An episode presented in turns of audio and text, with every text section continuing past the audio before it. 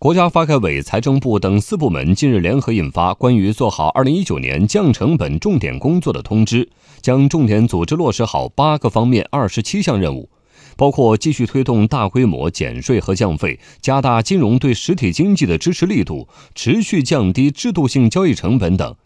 详细情况来听央广记者刘林聪、张明浩的报道。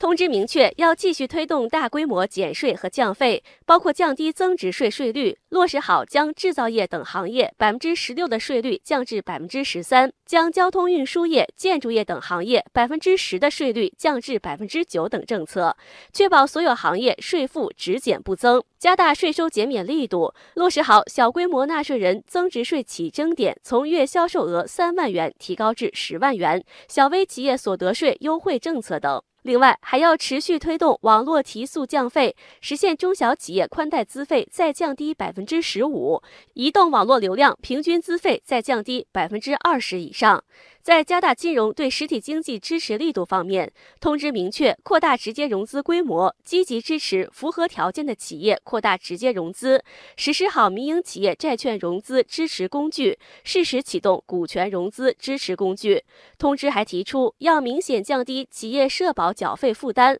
从今年五月起，职工基本养老保险单位缴费比例高于百分之十六的省份可降至百分之十六。此外，通知还从降低制度性交易成本降低用能用地成本，推进物流降本增效等方面提出具体要求。